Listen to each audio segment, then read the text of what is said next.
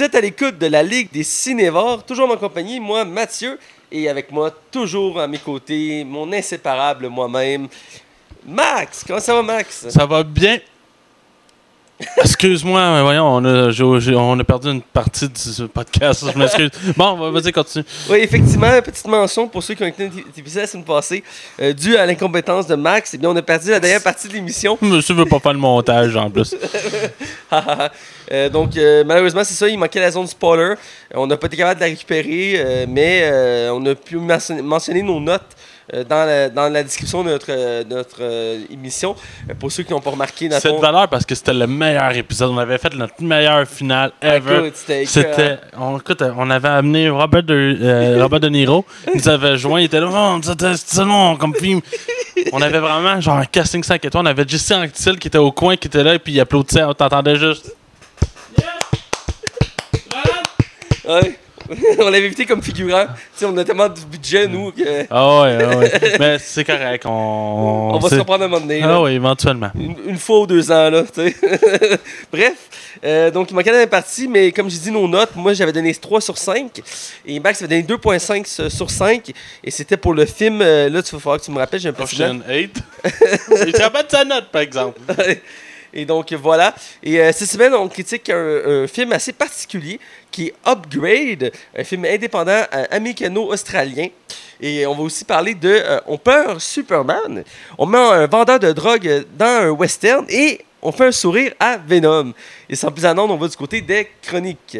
Les chroniques. Alors, on est du côté des chroniques et je laisse tout de suite la parole à Max, car euh, on commence toujours par ce qu'on a vu et écouté. Max, tu as beaucoup de choses à dire. Ouais, ben écoute, euh, j'ai écouté une série euh, que j'ai finie. J'en ai parlé un petit peu brièvement la semaine passée. C'était Ozark. Je l'ai complètement fini là, au début de la semaine. J'avais juste ça à faire vu que ma copie de Spider-Man est arrivée super en retard. Euh, c'est ça, je l'ai fini. C'est la, la série de Netflix qui est une euh, série originale euh, qui contient l'acteur Jason Batman qu'on est habitué de voir faire des comédies. Et dans le fond, là, ici, c'est la saison 2. Euh, dans le fond, pour résumer un peu l'histoire, c'est une famille qui est ramassée à faire du blanchiment d'argent pour pouvoir sauver leur peau. Et dans le fond, ici, la mafia, le, le monde de la ville vont s'en- s'entremêler et va amener des situations. Cette série-là, rien va bien, là. Tout, tout va mal. Ça, ça flotte entre la limite du bon goût. Euh, c'est excellent. Pour vrai, là, c'est vraiment, vraiment une des meilleures séries qu'il y a actuellement sur Netflix. Faut vraiment écouter ça. Je trouve ça tellement bon. Je sais qu'il y en a beaucoup qui comparaient ça à Breaking Bad. J'ai jamais écouté Breaking Bad, fait que je sais pas, là, mais, mais je, je, je, je trouve ça hallucinant comme série. Je trouve ça vraiment bon, bon et c'est vraiment, vraiment bien écrit. Euh, même les épisodes, tu sais, souvent, on- il y a des, séries que je peux reprocher qu'on met un, s- un punch à la fin pour que tu écoutes le, dernier, le prochain épisode. Puis t'es comme, voyons, euh, le reste de l'épisode, finalement, il se passe focal. Non, c'est ça, cette série-là. C'est tout le temps à t'entraîner tout le long de l'épisode. Et il n'y a pas beaucoup qui peuvent se permettre de se vanter de ça. Euh, j'ai vraiment trippé cette série-là. Sinon, c'est ça. Fait que euh, après ça, j'ai joué à Spider-Man, mais. c'est autre histoire. On comprend ça. Écoute, pour ma part, j'ai écouté un film et deux séries euh, nouvelles, euh, dont une j'avais un peu mentionné la semaine passée. Mais j'ai commencé avec le film. J'ai euh, écouté le film Red Spyro, euh, le mono rouge en, en- en français. Oui, c'est la traduction. J'aime mieux en anglais. Hein? Ça, faut que tu l'avoues que ça sonne mieux, là. Ah, ben, c'est un peu comme ça me, ça me fait rappeler le dernier Pirate des Caraïbes quand ils traduisent le nom de Jack Sparrow, quand ils disent que Sparrow, dans le fond, c'est son surnom, ça veut dire le moineau parce qu'il était tout le temps en haut du mât pour observer les autres bateaux au loin. Ah. On se nommait le moineau, donc Sparrow, moineau. Wow. Euh, donc voilà. Et euh, bref, j'ai écouté Red Sparrow, qui est un film euh, avec euh, qui met en vedette Jennifer Lawrence dans le rôle d'une Russe qui, compte- qui sa vie va être chamboulée qui va devenir espionne pour la Russie dans une époque moderne. Et dans le fond, c'est vraiment. Ça, ça donne l'impression qu'on est comme dans l'époque de la guerre froide, mais moderne. Et ça fait, je trouve que ça faisait quelques références un peu au personnage de Black Widow, une espionne russe qui s'infiltre dans un univers. Euh, qui est pas russe. Et dans ce cas-ci, elle fait une excellente performance. Euh, c'est pas le, le- le film du siècle en soi. Je sais qu'il y a une passe où que Jennifer Lawrence est sur le bord de la piscine en- dans un costume ultra euh, mémorable. Ouais, ben, à donné, elle doit s'infiltrer pour, euh, pour. Elle doit réussir à, à, à, filtrer, euh, pas filtrer, à cruiser, dans le fond, un, espion américain qui est, à- qui est en Europe. Et elle sait qu'il va chaque matin faire des longueurs dans une piscine. Qu'elle sait qu'elle se rend là, puis elle, oui, elle porte des costumes de bain moulants, puis elle va se baigner là, puis ils vont se croiser, puis elle va même se teindre en blonde, parce qu'au début, dans le film, elle est brune, puis pour l'espionnage, elle va se teindre en blond. Les deux couleurs, ils vont très bien, parce que dans la vraie vie, elle alterne entre ces couleurs-là aussi. Euh, et le film il est bon, il y a une bonne twist finale au film, très surprenant. Euh, J'ai adoré l'ambiance. Euh, je dirais qu'il y a un peu de longueur au début du film. Puis à certains moments, c'est assez brutal comme film. Euh, surtout, il y a une phase au début du film où, que, fond, elle a sa formation d'espionne. C'est. Mais c'est pas un film d'action, là. Il y a pas, non, pas, il y a pas d'action, mais. Écoute, il y a des thèmes euh, comme la, l'espionnage, oui, mais euh, la prostitution, le, la- le- le viol, la violence. C'est, il y a des moments, euh, si je vous dis, ça commence au début du film, à un moment donné, euh, Jennifer Lawrence se fait vraiment brasser, je vais euh, spoiler, mais elle se fait brasser, mon gars, là. Mais le film avait reçu vraiment des critiques très, très, très mauvaises. là. Ben, j'ai pas trop regardé les critiques de ce film-là. Ah mais ouais, ça m'avait intrigué quand il avait annoncé ce film-là. J'avais vu Bandalon, j'étais comme, ok, l'ambiance, ça m'a intéressant. Puis beaucoup de gens disaient que c'est un film qui aurait dû être le film sur Black Widow. Et euh, il y a certains éléments qui fit. Évidemment, c'est pas exactement la même chose vu que c'est pas l'univers de Marvel. Mais euh, j'ai passé quand même un moment intéressant à écouter. Et il faut mentionner qu'à la base, j'étais censé écouter, réécouter euh, le monde Jura- euh, le Jurassic World, le monde Jurassique, le Royaume déchu, qui est le deuxième de la saga. J'étais censé le réécouter en 4K avec mes amis, mais le fichier était corrompu. Et donc, on a décidé d'écouter ce film-là à la place. Parce qu'ils ont tenté de le télécharger de façon légale. Évidemment, toujours, Toujours légal. toujours légal. Toujours. Tout est légal. Moi, je dis tout le temps, tout est légal tant que tu sais pas prendre. Ouais. Comme t'es- plantes pas dans ta chambre, là, c'est légal parce que personne ne le sait. Ah, ouais, c'est vrai. faut arrêter de m'en acheter. là. Ah, c'est ça, arrête de m'en vendre. Bref, bref, je continue euh, dans ce que j'ai vu. Euh, j'ai fini la saison 2 d'Iron Fist. J'en avais un peu parlé la semaine passée. Euh, C'était une série que j'attendais avec ni chaud ni froid à la base. euh, parce que la saison 1, euh, C'était mauvais. C'était moyen mi- mitigé. Moi, Ah. j'ai trouvé correct, mitigé. Mais euh, pour beaucoup de personnes, ils avaient trouvé ça mauvais. Je peux comprendre, mais il y avait beaucoup de défauts de cette série-là qui n'étaient pas à cause de la série en tant que telle, mais à cause du planning. Tu sais, des fois, quand tu es serré dans le temps, euh, tu fais des choix qui sont plus ou moins douteux. Euh, dans la mesure que dans la saison 1, l'acteur principal, avec 15 minutes à, chaque, à chaque début de tournage pour pratiquer les chorégraphies. Donc, tu le voyais dans les combats que euh, c'était pas fluide, c'était. Le Defender, il était un peu mieux. Là. Ben, ben, il y avait plus de temps, vu qu'il justement était condensé dans le temps aussi, à cause qu'il allait tourner Defender après. Là, on voit qu'il y avait plus de temps devant lui pour la saison 2, euh, qui ont changé l'équipe autour de la série.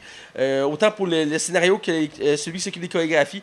C'est vraiment un autre niveau. Dès le premier épisode, c'est incroyablement intense. Et tout le long, ça reste comme ça. Il n'y a pas vraiment de longueur dans la série. Euh, la plupart des personnages sont vraiment intéressants, surtout les, le frère sœur Mitchum, qui est intéressant dans, dans la saison 1. Ici, sont intéressants. Par contre, la sœur, je dirais que euh, elle est- gossante dans les premiers épisodes, mais à un moment donné, elle, la pente, puis elle devient intéressante.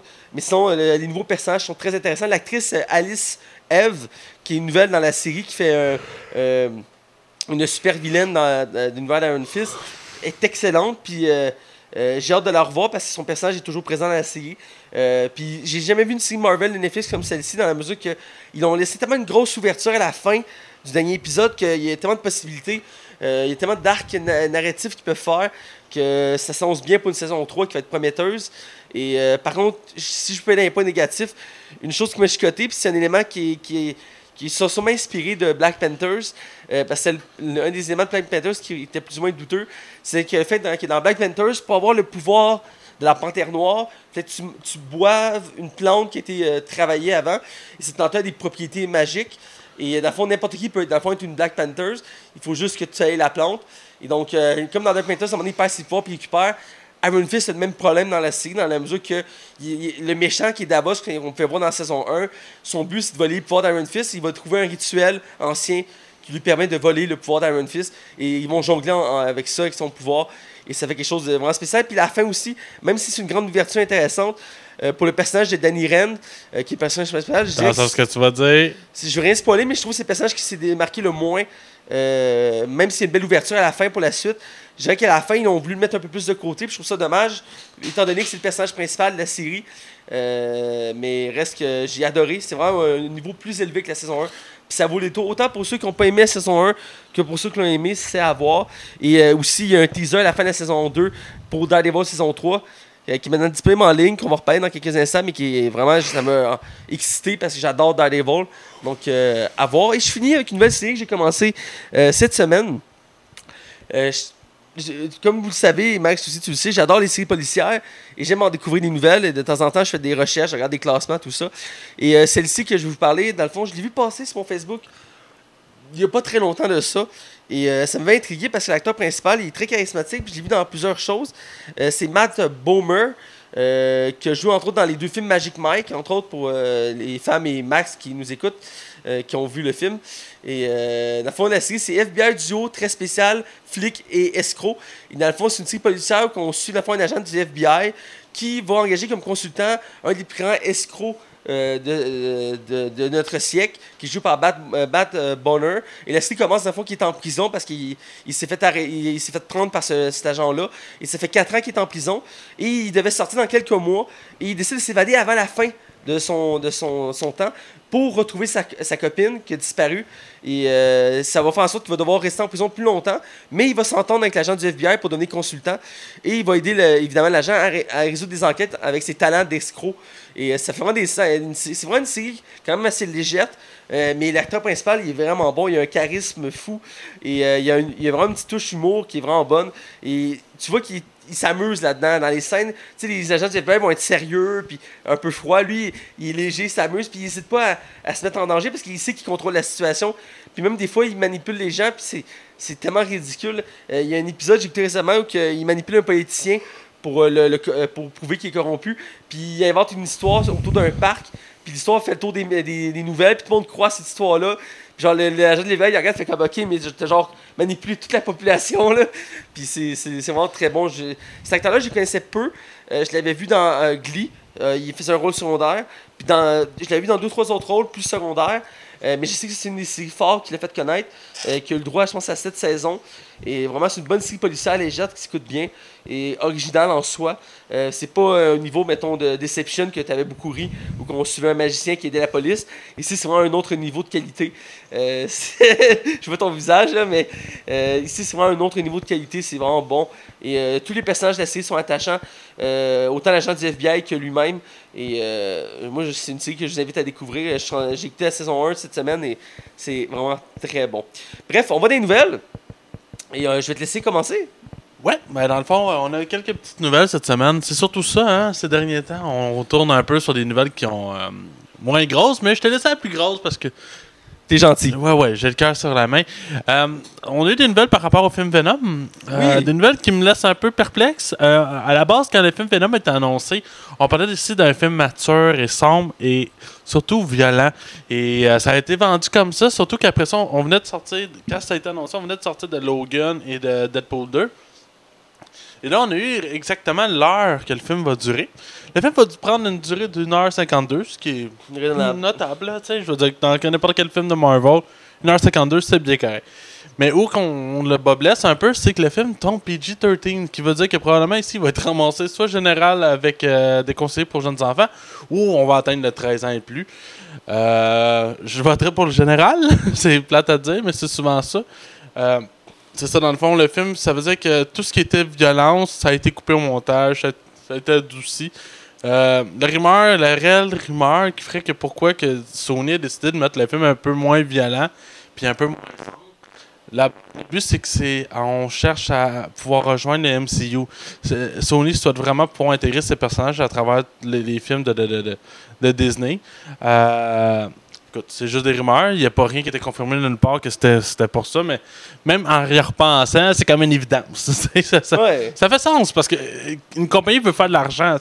Calcule que eux autres, ils doivent voir l'argent qu'ils font actuellement avec Spider-Man, le, le film, on parle. Tu sais, Homecoming, il est, il est produit, il est réalisé, tout ça par, euh, voyons, euh, Sony.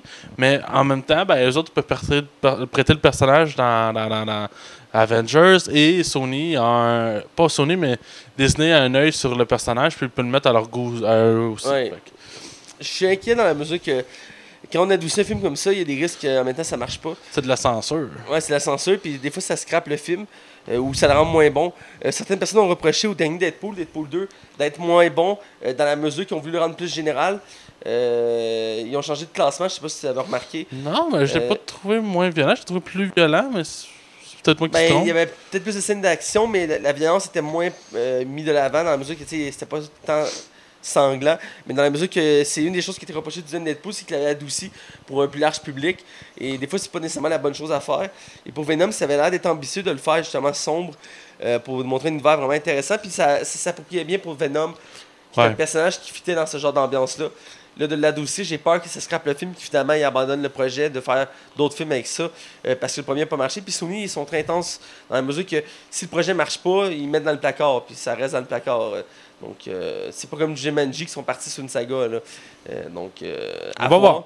Mais bon, ça m'in- ça m'inquiète. Euh, deuxième nouvelle, euh, tant qu'à rester dans l'univers des comics, moi, il y, a un univers- de comics que j'aime vraiment beaucoup.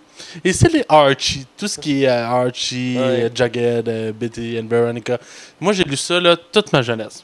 Et actuellement, il y a la série Riverdale qui est basée sur Archie Comics, sans nommer Archie comme dans le titre, euh, que j'ai beaucoup détesté. Euh, là, je, vais m'expliquer pourquoi. Parce que je, je suis quelqu'un qui n'est pas un puriste. Tu m'annonces que Spider-Man va être, euh, va être une personne noire, pas de problème. Tu m'annonces que, euh, je sais pas, mettons que Superman pourrait être incarné par Michael B. Jordan, va faire Ok, c'est weird. Mais ça me dérange pas. Qu'on change le sexe d'un personnage. Dans n'importe quelle série, on dit que Die Hard 8, ça va être une femme, elle va s'appeler Jane McClane. Je vais faire Ah, ok, on va dire là. Mais Riverdale, ils sont tellement été à l'opposé des personnages, ils sont tellement été contraires de tout ce que j'aimais de ces personnages-là. Tu sais, on a un personnage qui s'appelle Veronica. Ceux qui connaissent la série vont savoir tout de qui je parle. Ouais. Mais là-dedans, c'est une fille gentille, sage. Mais dans le comic, c'est une crise de bitch. C'est- comme quasiment une méchante dans, dans, dans, dans- dans les comics. Archie couche avec son professeur. Puis dans les bandes dessinées, ce professeur-là a 90 ans, puis lui, il en a 20, puis on, s- on suppose même qu'il est encore plus saut, tu sais. Bref, la série s'en va tellement à l'opposé de comment j'aimais les personnages que j'ai jamais pu m'accrocher. Et là, où que je m'en vais avec ça? Parce que oui, euh, avant tout, c'était a une nouvelle de ça. oui, c'est ça. Euh, c'est euh, un spin-off. Parce que c'était nécessaire. Il va y avoir un spin-off euh, avec Sabrina. Sabrina, je sais pas si tu te rappelles, il y a déjà eu une série qu'on a sûrement eu la chance d'écouter à Canal Famille avec un chat fait clairement en maquette, Ouais. qui, était très bizarre quand je pense. Euh, dans le fond, c'est ça, il y a une série euh, basée sur l'univers de Sabrina qui s'en vient. Euh, on, on, on lâche les couleurs. C'est fini les couleurs. Sabrina étant une sorcière joyeuse et optimiste. Là-dedans, ça a l'air d'une Sabrina qui joue avec des démons, là, puis Ouais. qu'elle fait des rituels satanus. Ça semble plus proche de ça. Euh, je dis pas que ce sera pas bon. Puis je vais l'écouter, je vais vraiment lui donner sa chance. Mais je trouve vraiment qu'on. Oh! Les personnages que j'ai aimés, ben, ils ont disparu. Ils n'existent plus. Fait que, ouais, mais on va Euh, voir. Euh, Je, Ben, je- je me souviens de la série à l'époque qui était quand même assez joyeuse. euh, ben ouais, avec, tout. ses tantes pis tout. Ouais, c'est ça. Avec ses tantes, je me rappelle, c'était bon. Je, je Il n'y a plus aucun acteur, actrice de ça qu'on voit maintenant. Hein.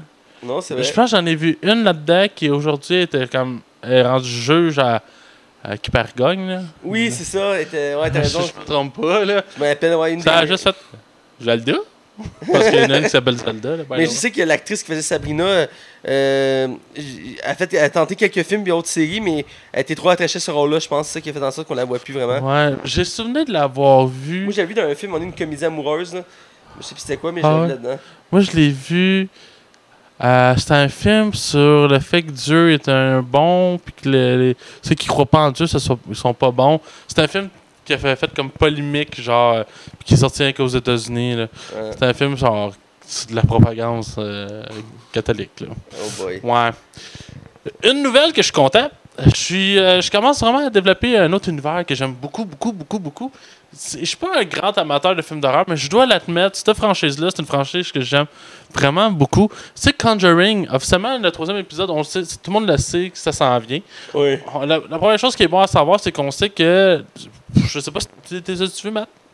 Conjuring, euh, je crois que j'ai vu le premier. Ben, dans le fond, les deux premiers films se résument beaucoup à une famille qui va pas bien parce qu'ils ont des esprits dans la maison. Ouais. Et les deux enquêteurs vont rentrer. Euh, où, où que j'aime euh, Conjuring plus que n'importe quel autre film d'horreur, c'est oui, c'est des films d'horreur, mais c'est des films d'enquête. Ouais. Et c'est des films qui tentent de découvrir qu'est-ce qui se passe et de comprendre ce qu'il y a dans la maison. Et ce qui a permis de faire plein de spin-offs, comme il y a The Nun qui est sorti le week-end passé. Et Annabelle. Ouais, il y a eu Annabelle aussi, qui en a eu deux. Puis apparemment qu'Annabelle Creation est très bon. Euh, puis les deux Conjuring sont vraiment des bons films. Là, euh, on a su que le troisième film devrait s'en venir. En principe, tombe en production maintenant et euh, devrait être réalisé pour l'année prochaine. Ce qui pourrait permettre une sortie soit l'année prochaine ou au début de l'année prochaine. Euh, ben, l'autre, ouais, dans le fond Ouais, l'autre 2020, année. là, tu me suis. Euh, ce qui était, qui était mentionné, par exemple, c'est que le film pourrait euh, changer de cap un peu. On pourrait s'en aller hors d'une famille qui est prise avec des fantômes dans la maison, mais bien dans une autre direction. On parle même de créatures maléfiques telles des. euh, J'allais dire un kangourou. Je sais pas pourquoi. Euh, un, euh, on parle de loup-garou, de, de monstres. Faut dire qu'à la base l'univers de Conjuring, puis d'Annabelle, puis de Nun, ça, c'est basé sur les histoires de, de- des, des, des Warren. là. Ouais, c'est ça qui est une histoire vraie, là. Ouais, c'est basé sur des enquêtes qu'ils ont faites, tout ça. Et je me demande le troisième si ça va être encore le même principe, mais ils sont en train de créer un univers avec ces films-là. Parce Ben- que le Nun, c'est comme une, la- la- une préquelle. Ouais, puis Donan, dans la bande-annonce, ce qu'on voit, c'est écrit vraiment mot pour mot, faisant partie de, du euh, film universe The Conjuring. Ça fait OK! Mais c'est la franchise de cinéma la plus rentable de toute l'histoire, hein? Ah ouais, Ouais, je pensais que c'était comme les Friday the 13 ou. dans euh, les films d'horreur, là? Ouais, c'est ça. Bon, ouais, on, parle, on parle pas, mettons, comme Marvel. Là. Ouais. Non, non, c'est vraiment dans les films d'horreur. C'est les films d'horreur les plus rentables de l'histoire du cinéma. Je l'ignorais, je l'ai su cette semaine. Et on parle euh, des recettes de 1 milliard de dollars pour les six films ensemble. Même activité paranormale qui coûte pratiquement rien puis qui ont fait des bons budgets, ils sont même pas proches de ça encore. là. Fait que euh, je pense que ça, ça prouve que quand on prend le temps de faire des films de qualité, ben, ça paye. Même si apparemment que The Nun, c'est. Eh, La critique l'a ramassé, là. ouais, je le voir pareil. Ça m'a un peu refroidi, mais effectivement, je serais curieux de voir le- ce film-là qui se veut comme une sorte de préquel, là. Donc, euh, Mais c'était une chance, t'écouteras le deuxième, je pense que tu pourrais apprécier. Sinon, dernière nouvelle, j'ai fini. je te vois un peu tanné. Euh, la saison 3 de Daredevil s'en vient, on, on le sait tous. On a eu le droit à un premier teaser qui, me hype. Parce que moi, Daredevil, ça a toujours été dans mes super-héros préférés. Et j'a- j'ai comme décroché après Punisher, j'en ai manqué comme plein. Mais Daredevil, c'est ça, je vais l'écouter parce que c'est Daredevil. Et dans le fond, le premier teaser résume euh, que Matt Murdock, qui commençait avec son proto-costume, aussi surprenant que ça peut paraître, euh, est assis dans sa cabinet de euh, pour la confession. Et il, montre, il, explique à quel point que le démon est en train de se réveiller puis que ça va pas bien aller. ouais. Puis ça se résume à ça. Puis perdu la, la, la foi à la justice, là. ouais, c'est ça. Fait que j'ai hâte de voir dans quelle direction ça va aller. J'espère qu'on va s'éloigner des ninjas. Là, j'étais plus capable. là, des ninjas. Ben, euh, le- selon les premiers euh, résumés de la série, c'est le Caïd qui va être en- encore le méchant. Puis, ça me va. puis dans le fond, c'est qu'il va découvert l'identité de, de, de Mad Murdock et de Daredevil. Il va commencer à pourchasser, le pourchasser pour se venger. Et il va engager Bull, Bull's Eyes pour l'éliminer. Ça va Ah, être le- comme le, Ça, ça risque d'être cool. ça va être des combats contre Bull's Eyes. Puis il avait choisi l'acteur, j'ai oublié c'est qui, mais ils ont choisi l'acteur pour faire Bull's Eyes. Ah, ok, je t'ai pas vu passer. Euh, je l'avais vu passer et je pense qu'on a oublié d'en parler, mais bref. Et euh, donc c'est ça. Puis, euh, mais j'ai une question pour toi qui connaît encore plus ça que moi. Euh, Fist, est-ce que c'est un méchant de, de, de Spider-Man ou de Daredevil? À la base. à la base, c'est un méchant de Spider-Man. Ouais, c'est ça, hein Parce que, dans le fond, tous les héros de Netflix en ce moment, ils découlent tout de l'univers de Spider-Man.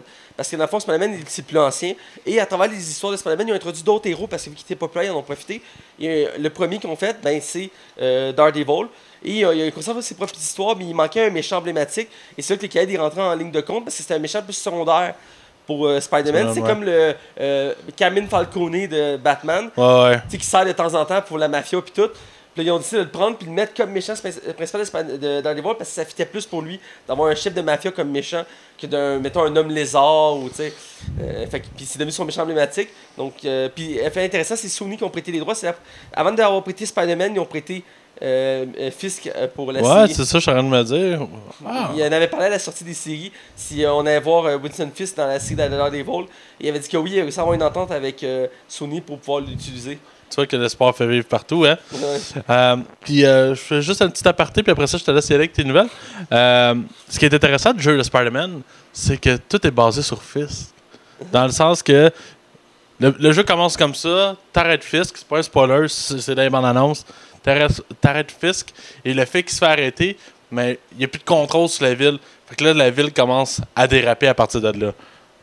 T'aimeras ça, tu vas aimer ça, c'est Ah, sûr, c'est sûr. c'est sûr. Fait que, arrête. Va te piquer ton jeu. Là. Je te, je te laisse y aller. t'assommer, va te piquer ton jeu. Je te laisse y aller.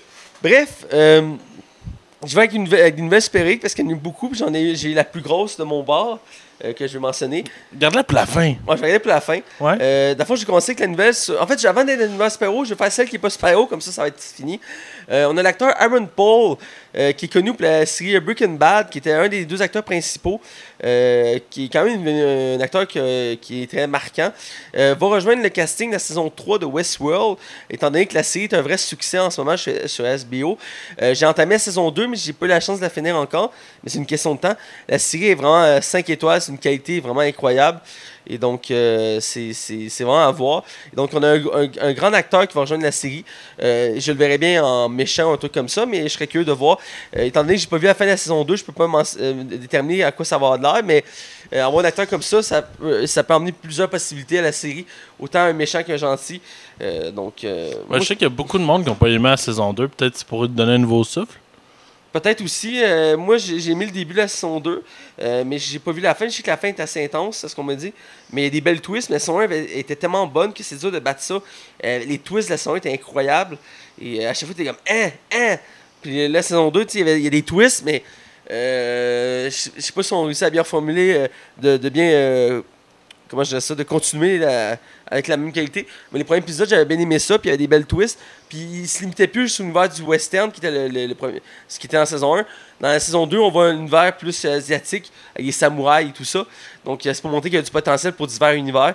Donc euh, c'est vraiment une bonne série à découvrir de science-fiction, euh, euh, vraiment avec des effets spéciaux incroyables. Donc, euh, je rentre dans mes nouvelles super-héros, il y en a une- quelques-unes. Ouais. J'y vais en rafale. Euh, D'abord, euh, j'en ai parlé plusieurs fois, il va y avoir un crossover des séries de l'Arrowverse et euh, qui va permettre d'introduire Batwoman. Et euh, dans ce crossover-là, il était mentionné qu'il allait avoir Superman et Lois Lane. Seule chose, c'est qu'il n'y a pas encore d'actrice pour jouer Lois Lane dans l'univers actuel. Parce que Superman, on a pu le voir dans la série Supergirl à quelques reprises. C'est un personnage secondaire, étant donné qu'on va mettre de l'avant Supergirl. Donc, il avait le droit à quelques épisodes pour dire Regardez, j'existe, je suis là. Juste pour dire, là. Ouais, et là, il va revenir pour le crossover. Et évidemment, il vient avec Lois Lane, vu que c'est sa, copine. Et elle va être jouée par Elizabeth euh, euh, Tulloch, euh, qui n'est pas habituée du grand écran, mais qui a fait quelques séries euh, sur nos écrans de, TV, et qui est quand même assez connue, euh, qui a l'air d'avoir euh, la personnalité pour, je regardais un peu ce qu'elle faisait, pour faire une Lois Lane, parce que le personnage de Lois Lane est reconnu pour être une femme avec une tête ses épaules, une journaliste d'investigation, et tu sais, elle n'a pas peur de rentrer dans l'action. Donc, même un peu, on a pu un peu voir ce personnage-là dans les, le film Man of Steel, entre autres, et maintenant de Superman et un peu Justice League, où on voit euh, Lois jouée par Amy Adams, qui fait quand même une, une bonne job, mais qui représente pas trop l'esprit de Lois Lane. Euh, qu'on Mais il est sous-utilisé dans les films aussi. Right? elle est sous-utilisée, mais en mettant. Ils ont voulu lui donner un nouveau look. Et euh, même si elle est très belle l'actrice, euh, c'est vraiment très différent de ce qu'on est habitué de voir. Parce que autant dans les séries, comme mettons Smallville, il, il avait pris. C'était Erika Duran, si je me rappelle, une actrice canadienne. Et je trouvais qu'elle elle l'avait très bien en Lois Lane, elle avait le caractère, tout ça. J'aimerais ça voir Amy Adams le faire plus, Lois Lane, voir plus son potentiel. Mhm. Reste que là, on va voir une nouvelle Lois Lane encore une fois sur nos écrans. Donc, euh, intéressant. Et aussi, dans la même nouvelle, c'est annoncé en mettant que euh, pour le crossover, et par la suite probablement, euh, il va y avoir des méchants évidemment de Batman qui vont être introduits parce que dans le fond, on va avoir l'univers de Batwoman. Et c'est annoncé que la femme de Stephen Amell, euh, Cassandra Amell, euh, qui dans le fond c'est celui qui fait, euh, qui fait Arrow dans la série Arrow, euh, va rejoindre l'univers de Arrow après qu'elle elle va jouer euh, dans le fond Nora. euh, euh, euh, euh, voyons, c'est Nora. Quelque chose Fish. comme ça, ouais. F- Fitz, parce que la femme de Mr. Freeze, euh, qui est, dans le fond, le, le- le- le but principal de ce méchant-là, c'est de sauver sa femme. Et donc, elle va jouer la femme. Je je sais pas si ça va avoir des lignes de dialogue, parce que dans les comics, généralement, quand on voit sa femme est congelée, euh, des fois, il y a des flashbacks. Mais dans la mesure que c'est un peu l'image qu'on a de. Vous entendez, euh, euh, ceux qui ont déjà joué au jeu Batman Arkham, on peut l'avoir à, plus- à plusieurs reprises congelé.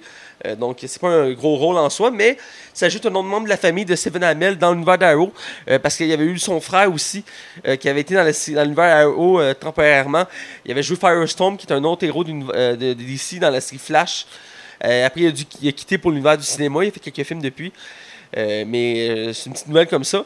Euh, pour continuer, la série Titan qui s'arrive bientôt, début octobre, que je suis vraiment curieux de voir le résultat final de cette série-là. Je vais y laisser une chance et je vous le recommande, même si il y a certains designs qui laissent à désirer. Je sens qu'il y a un potentiel intéressant derrière de ça.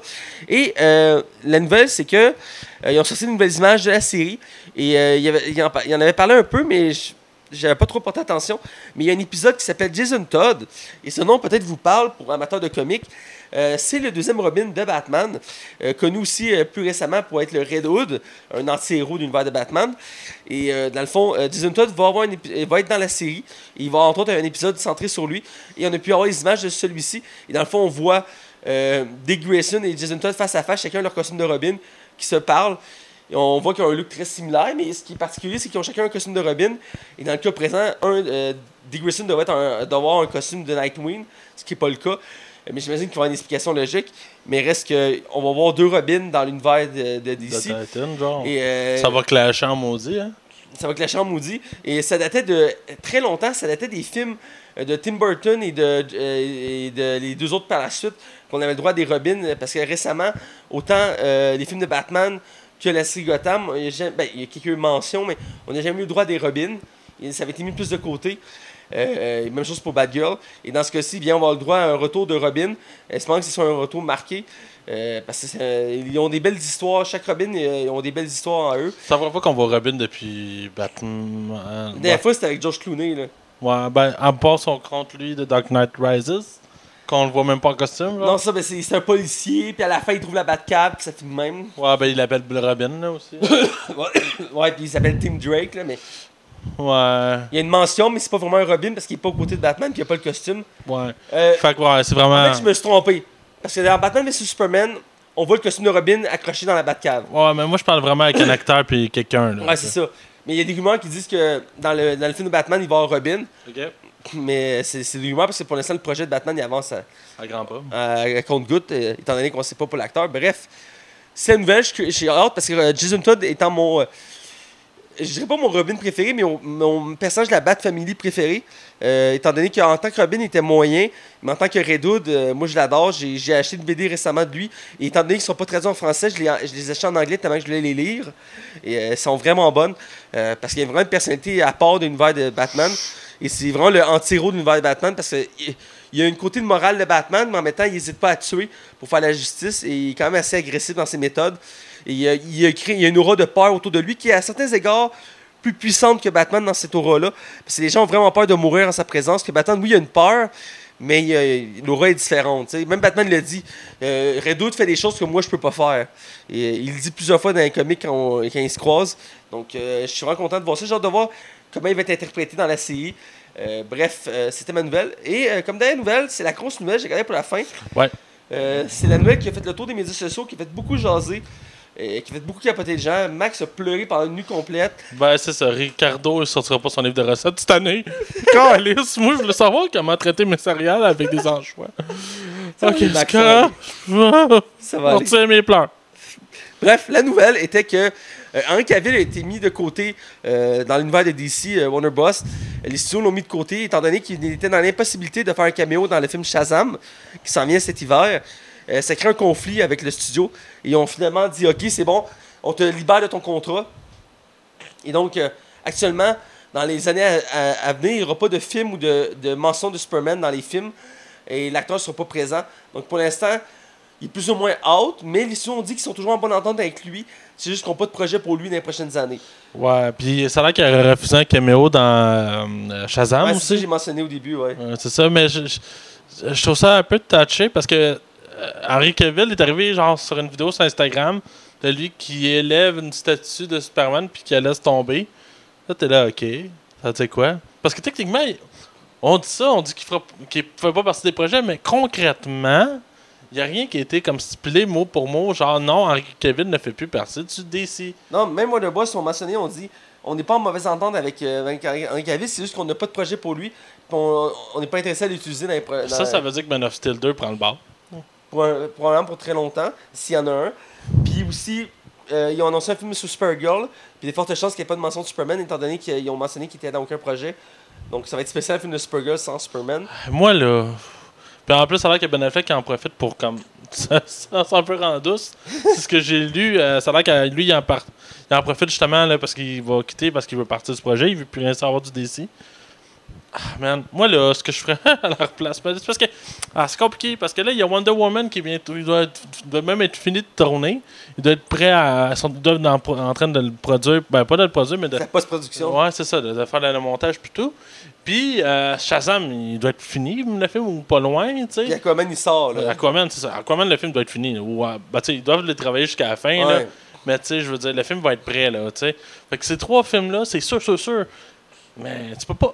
Où que je veux en venir avec ça, c'est que, crime, faudrait rebooter tout ça. Faudrait repartir à neuf, puis repartir vraiment avec une bonne base. Parce que là, annoncer des films à gogo, à gauche puis à droite, puis pas être capable de tenir une ligne directrice, là, là, ça va s'emmener fucké. Là, actuellement, leur univers tient sur un fil. Mais là, là, ah, c'est lui, il faut qu'il parte. Vous êtes même pas capable. T'imagines-tu si Marvel il aurait perdu euh, Robert Downey Jr.? T'imagines-tu? Ben, ils ont frôlé. hein. Ah oui, mais quand- puis même quand Iron Man 2, là, qui était pas un bon film, là, ils ont, Marvel a assumé le film et ont fait OK, fuck off, ils en fait Ils ont partie. fait un troisième mauvais film. Ben oui, c'est ça. ben, moi, je, je suis pas d'accord, là, mais ça, on a- ça. ça, faut falloir en parler à un moment donné, là. Mais ça, je suis pas d'accord, mais bref, sais, Robert Downey Jr. est resté. Man of Steel, c'est pas tout le monde qui l'a détesté. Là. Puis je te dirais que c'est mix. Il y en a qui ont vraiment beaucoup aimé. Toi puis moi, on a apprécié le film. Oui. Mais là, assumez que ce film-là existe, sortez une suite, puis prouvez que vous êtes un bon studio, puis que vous allez faire quelque chose de meilleur encore. Mais là, c'est pas ça qui se passe, là. Là, vous faites n'importe quoi. Je sais pas c'est qui qui dirige ça en haut. Quand je suis pas un dirigeant de cinéma studio, Mais- j'ai même pas d'expérience là-dedans, mais je, je ferais mieux qu'eux, là. Je suis pas là pour les défendre, mais ils sont en train de s'orienter. La preuve, c'est que les films d'Aquaman, Shazam, pour l'instant, ne font pas de référence à l'univers de DC. Shazam était censé faire un petit, Shazam, il- Shazam, dans sa bande-annonce, il assume que Oui, dans, DC, mais dans la mesure qu'ils ont dit qu'il n'y avait pas d'autres personnages, finalement, il- ça ressemble à un Super- Superman, puis je trouve ça logique. Mais il essaie de pas trop s'étaler dans l'univers de DC, dans la mesure qu'il veut pas qu'il y ait over de personnages pour perdre les gens. Ben, euh, c'est- crime, Marvel, ils en ont mis combien dans Infinity War? Ouais, mais il avait été établi avant, tu sais, avait... Ben, c'est ça qu'il aurait dû faire! J'en parlais récemment avec des amis, puis j'ai réalisé que la fois, il aurait dû avoir un film de Batman avant Batman vs Superman ben oui! pour... Ben, euh, Batman vs Superman aurait jamais dû être. Carrément, puis je parle pas à cause de la qualité du film. C'est un non-sens à la base. Je comprends. Moi, là, ils l'ont fait avec Civil War. ouais. Prenez exemple, parce que, on a eu un combat de deux super-héros connus ensemble qui sont battus, mais c'est parce qu'on était attachés un à l'autre, fait qu'on veut pas qu'il y en ait un ou l'autre se fasse mal. Là, tu nous amènes un Batman qui sort de nulle part, qui en plus tout du monde dès le début. Puis là, t'es comme, faut que t'assumes que faut que tu vas apprécier ce personnage-là, puis t'incruses Wonder Woman en douce qu'on connaît pas. Ah, gros, sacrement. Ce film-là aurait jamais dû être. C'était chaotique, ouais. Moi, j'aurais sorti euh, Steve, Man of Steel, Wonder Woman, un Batman, Green Lantern, Aquaman. Tu passes ces cinq là, tu pars avec une fucking bonne base. Flash. Euh, limite Flash ou Flash, tu l'ajoutes comme ils ont fait avec euh, euh, Silver, euh, voyons, d'argent. Silver d'argent dans Avengers. Là, tout le monde a le temps d'appre- d'apprendre les, les- les personnages. Puis même si le film il est pas bon, ben, t'assumes puis tu le fais. Ils l'ont fait, gars, Hulk, il s'est planté. Mais Chris, ils l'ont sorti pareil. Ouais, ben Ah. écoute, euh, c'est la nouvelle, puis j'espère qu'il va revenir, parce qu'Henry Cavill était un très bon acteur. Ouais, ben, il l'a prouvé dans Mission Impossible. Dans Mission Impossible, il est fucking Ouais, solide, le bon, gars. mais là. je dire, il avait la prestance de faire un Superman, puis je veux dire, j'y accorde pour ça. Et euh, là, il y en a déjà qui parlent d'autres acteurs. On hésite tantôt à parler de Michael B. Jordan, mais il y a vraiment des rumeurs qui Que disaient. c'était lui. euh. Je suis pas sûr que ce soit une bonne idée, mais surtout, ben, pas. C'est encore noir, là, je, je vais le préciser pour ceux qui ne le connaissent pas. Et je verrais mal un Superman noir à l'écran. Déjà qu'on n'est pas habitué d'avoir un Superman régulier, de switcher pour un Superman noir, je pense que ça va être trop déstabilisant. Oui, ça existe dans les comics, oui, ça existe, mais c'est pas quelque chose de commun qu'on est habitué de voir. Ben, on- Tu le fais quand, mettons, le... Henry Cavill est rendu à 8 films, puis qu'il a fait OK, j'ai fait le tour. Là, Ouais, c'est ça. Puis, euh, mais, tu sais, des rumeurs qui commencent à des rumeurs, son caractère il allait prendre sa place. Même chose pour Batman. Puis, je veux dire, euh, tu sais, tantôt, je parlais de, de ma série FBI duo. ouais, c'est ça, j'ai rien de penser, moi je mettrais ce gars-là. Ouais, mais Matt Bomer, il a le look. Il a le look. Les yeux euh, bleus, foncés. les euh, yeux bleus, cheveux les cheveux foncés, la gueule carrée. Ouais. Il est quand même cut. Ouais, puis il est pas trop cut. Non, c'est ça, il est pas trop cut. Puis, il aurait le look. Quand je l'ai vu dans la série, je fais Hey, il pourrait faire un bon Superman. Là, t'as-tu vu la rumeur comme quoi que ce serait le gars de Game of Thrones qui ferait peut-être Batman? Ouais, ouais, j'ai vu ça, ouais. Il y en a qui disent que ça peut être Josh Brolin, John Hamm, euh, l'acteur de Game of Thrones. Euh, John Hamm, j'aimerais ça. Lui, là, lui, là, il a la gueule d'un Bruce Wayne. lui, ça pourrait être bon, Ce maudit. serait pas pire, mais bref, c'était la grosse nouvelle. Euh, comme je dis, je souhaite que les choses reviennent dans l'ordre et que DC euh, restructure tout ça. Parce que c'est assez chaotique en ce moment, mais d'après moi, le- les, les deux films qui, sortent, qui vont sortir bientôt, Aquaman et Shazam, vont être des, comment je dirais ça, des nouveaux tests. Ouais, ouais, faut que ça, savoir où ils peuvent aller. ça passe ou ça casse. là. Ouais, c'est ça. Parce que si Ah, ça pète encore, euh, je pense pas qu'ils vont être capables de continuer parce qu'ils peuvent pas se laisser échec par échec comme ça. euh. Ah non, c'est un de temps en temps, là. tu sais. Ouais. Mais d'en avoir plusieurs back-à-back, là, à un moment donné, c'est pas rentable. là, c'est- c'est- euh, D'après moi, on va attendre à cet- l'été prochain pour vraiment voir comme euh, OK, voici la nouvelle structure de l'univers de DC, tac. Fait que euh, c'est pas mal ça, c'était ça pour les nouvelles. Ouais. Là, on va être dans la, la section euh, box-office. Ouais. Alors, on y va sans plus attendre. Bienvenue dans les chroniques box-office de Max. Alors, on est du côté de, de la chronique box-office et ça, c'est la partie Amax. Alors, je, je te laisse y aller. Ben, tu sais, Mathieu, des fois dans la vie, il y a des choses qui arrivent. On a souvent des. euh, on connaît tous un fermier. t'sais. Ça lui arrive de se planter. tu sais, de, de faire pousser des choux, puis de se planter, puis de planter beaucoup. De quelque chose comme. euh, comme. quoi? 50 milliards, millions, 50 millions, c'est quoi? 46 millions. Ouais, ouais, c'est moi, c'est ça, j'avais arrondi. Euh, euh, ouais, moi, j'avais prédit la semaine passée que euh, Predator ferait 70 millions parce que, oui, je sais que les Predators, c'est pas des franchises méga payantes. Puis je me suis dit, mais tu sais, je croyais, parce que quand les critiques sont sorties au début, ils étaient relativement positifs. Ben oui. Et euh, je me dis, ah, crime, Predator, c'est une franchise connue, ça, ça, ça, ça, ça, ça a une reconnaissance. Puis c'est Sean Black, hein, quand même, qui réalise oui. le film. Puis, tu sais, je.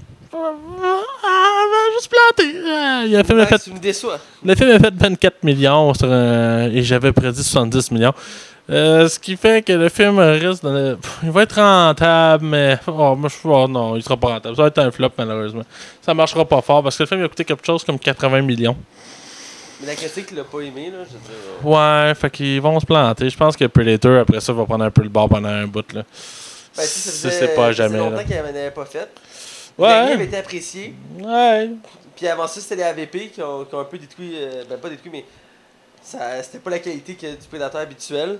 Mais euh, écoute, il y avait beaucoup d'espoir pour ce film-là. Je suis déçu. Je suis déçu, mais on a prévu de le voir. Fait que. Ouais, on va essayer. Euh, tu sais, il y a eu dans la vie, il y a des documentaires. Puis on a eu le documentaire euh, il y a quelques. il y a une fois qu'on fait, fait comme 15-20 ans. C'était euh, Fahrenheit euh, 9-11. Ouais. qui était le doc- un documentaire fait par euh, Michael Moore, euh, qui euh, relatait un peu euh, tout, tout euh, ce qui était croche en arrière par rapport à la- l'administration euh, Bush, euh, par rapport au 11 septembre, euh, des raisons du pourquoi que ça arrive, et, le, marché de l'arme, puis le pétrole, puis tout ça, puis tout le côté euh, dégueulasse qui ressort de cette histoire-là. Et euh, Michael Moore relance cette fois-ci euh, un nouveau documentaire. Et soit dit en passant, le documentaire de Michael Moore, euh, Night in Heaven, c'est le, le documentaire le plus payant de l'histoire. Il a fait plus de 100 millions de dollars. là. C'est énorme. Fait que, mais là, il revient, il strike back avec euh, Fahrenheit 11.9. Est-ce que tu sais qu'est-ce que correspond le 11.9? Non. C'est la journée de l'élection de Donald Trump. Puis Michael Moore étant un grand euh, anti-Trump, euh, fait un documentaire et écoute, j'ai vu en balance puis ça a l'air très bon. Euh, il fait mention que le fait que c'est le pays président des États-Unis depuis toujours, en fait. Et dans le fond, on va le, le documentaire de Michael Moore va tourner autour beaucoup du tout le- ce qui est crasse fait par euh, Monsieur euh, Donald Trump ou ce qui est pas correct, ou à quel point qu'il y a des décisions qui sont prises à la va-vite, ou comment ça se passe à l'intérieur. Le documentaire va tourner là-dessus. Je trouve euh, ça vraiment intéressant. J'ai hâte de voir. Euh, ça reste que c'est un documentaire. Les documentaires mènent pas les foules. Et euh, c'est. Sachant que le, di- le- le président Trump est un président qui divise beaucoup. Il y a beaucoup de fans hein, de M. Trump, malgré Ouais. tout, là, même s'ils sont bizarres. là. Euh, ouais, ok, je suis désolé, faut pas juger. Euh, mais je prévois quand même que le film va, fait- va faire quand même la somme de 7 millions de dollars pour son premier week-end. C'est bon là, pour vrai pour un documentaire. Là. Oui. Et vu que c'est le nom de Michael Moore, puis que c'est un thème qui se rapproche beaucoup de lui, je pense que ça peut être intéressant. J'imagine que vu que c'est un documentaire, il ne sera pas doublé, là. Ça, ça, ça va être euh, en version originale. Ouais, ben absolument, c'est sous-titré en français, mais il sortira pas au Québec, là. Ben, en tout cas, pas dans des salles en français, là. Non, c'est ça, genre à Montréal, là. Puis, euh, Ouais, c'est ça, dans des salles précises, là. Mais j'aimerais vraiment ça le voir pour vrai. Ouais, c'est riant. Sinon, euh, le deuxième film que je vous parle, c'est The House with a Clock in Its Wall. C'est réalisé par Eli Roth, qui était habitué de faire des films d'horreur gore. Et ça, on a droit à un film d'horreur léger, là, familial, dans le fond. là. C'est c'est pas vraiment un film d'horreur à ce niveau-là. Euh, dans le fond, avec euh, Monsieur Jack Black. Que j'adore, que j'adore. Mais on dirait vraiment un film qui est la suite de Chair de poule. Là. Ouais, ben ils ont déjà prévu une suite à Charlotte. Ouais, ouais, puis Jack Black est pas dedans, mais on dirait qu'il embarque dans un autre rôle. Qui... Euh, je, je, sens pas de hype dans ce film-là. J'ai vu la balance une fois. Je n'ai quasiment pas entendu parler. Euh... Ouais, ben intrigué, la bande-annonce. Il y avait des beaux effets spéciaux là, dans la bande-annonce que j'avais bien aimé. Oui, Puis mais. Jack Black, moi, c'est comme mon acteur préféré, là, littéralement. Je l'adore beaucoup. Donc, euh, c'est ça, je veux le voir, celui-là. Ouais, mais je vais attendre de qu'il sorte en. Ah, ben, je vais sûrement faire ça parce que tu sais, je peux pas y voir tous les films au cinéma que je voudrais. Là. Ouais, parce que euh, cet été, on est en train d'en voir 8, un à chaque semaine. Là. Ouais. Ça n'a juste pas de sens.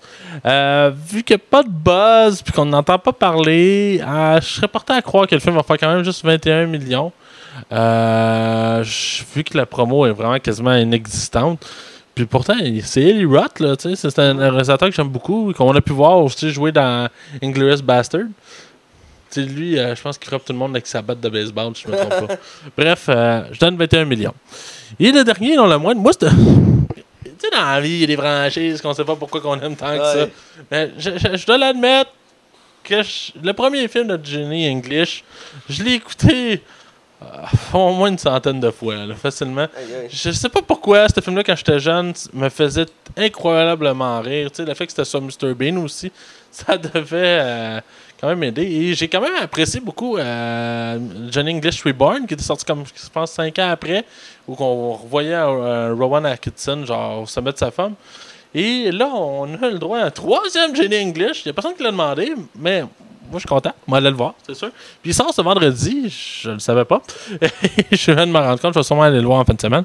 Euh, le film, euh, le Johnny English, ça marche, mais ça marche jamais extrêmement fort. Mais suffisamment pour être rentable. Parce que euh, Rowan Atkinson amène beaucoup de foule, tu sais. Oui. C'est le genre de gars qui a fait rire des générations et des générations et des générations. Les Mr. Bean rapportent encore pour lui de la- des millions de dollars par année. Mais je crois que ce film-là mérite qu'on y porte une certaine attention. Je sais pas si ça va nécessairement être bon, mais les deux derniers volets étaient pas des chefs-d'œuvre, mais des bons divertissements. Je pense que lui aussi peut faire pareil. Euh, je, crois, puis là je peux me planter solide, je crois qu'il serait possible qu'il fasse 28 millions. Ça serait bon, mais je, je suis vraiment pas sûr de ce chiffre-là, mais c'est mon feeling. Je crois qu'il peut faire 28 millions si les critiques l'aident un peu aussi. Effectivement, ben, il y a quand même une saga, fait que, les, les gens connaissent l'univers de English, donc euh, euh, je pense que ça va quand même attirer les fous. Moi, j'avais aimé les deux premiers. Euh, je sais pas écouté autant que toi, mais ça m'avait marqué quand même. Donc, c'est c'est un film que j'aimerais ça voir pour son humour. L'acteur principal, il est vraiment très bon. Euh, moi, je l'a- je l'adore. Il y a un humour vraiment unique euh, qui est. Juste ses expressions faciales. Ah, c'est incroyable. Il fait rire du monde depuis des très long, depuis bien des années sans parler. C'est une force vraiment incroyable de cet acteur-là. Il est capable de faire rire le monde sans parler. C'est quelque chose de plutôt rare de nos jours. Euh, Jamais, il faut, faut, faire des, faut dire des phrases pour faire rire le monde. Donc, euh, je suis curieux de voir le- ce film-là et de voir le résultat. Mais 28 millions, ça a l'air euh, réaliste. Euh, un peu plus que ce que tu avais dit pour Predator. euh. Ouais, j'ai- j'y ai trop cru. voilà. Donc, c'est tout pour ta chronique? Ouais. Alors voilà, donc on va dans la zone non spoiler. Et je répète, cette semaine, on critique le film Upgrade ou en français Reprogrammé. Donc, J'ai un nom en français, le film? Oui. Ah, tu vas apprendre quoi? Attention, vous rentrez dans la zone non spoiler. Attention, vous rentrez dans la zone non spoiler. Alors, on est du côté non spoiler et je rappelle cette semaine, on, critique le film Reprogrammé ou Upgrade en version originale. Je sais que tu souris à chaque fois que je dis un titre en français, mais Reprogrammé?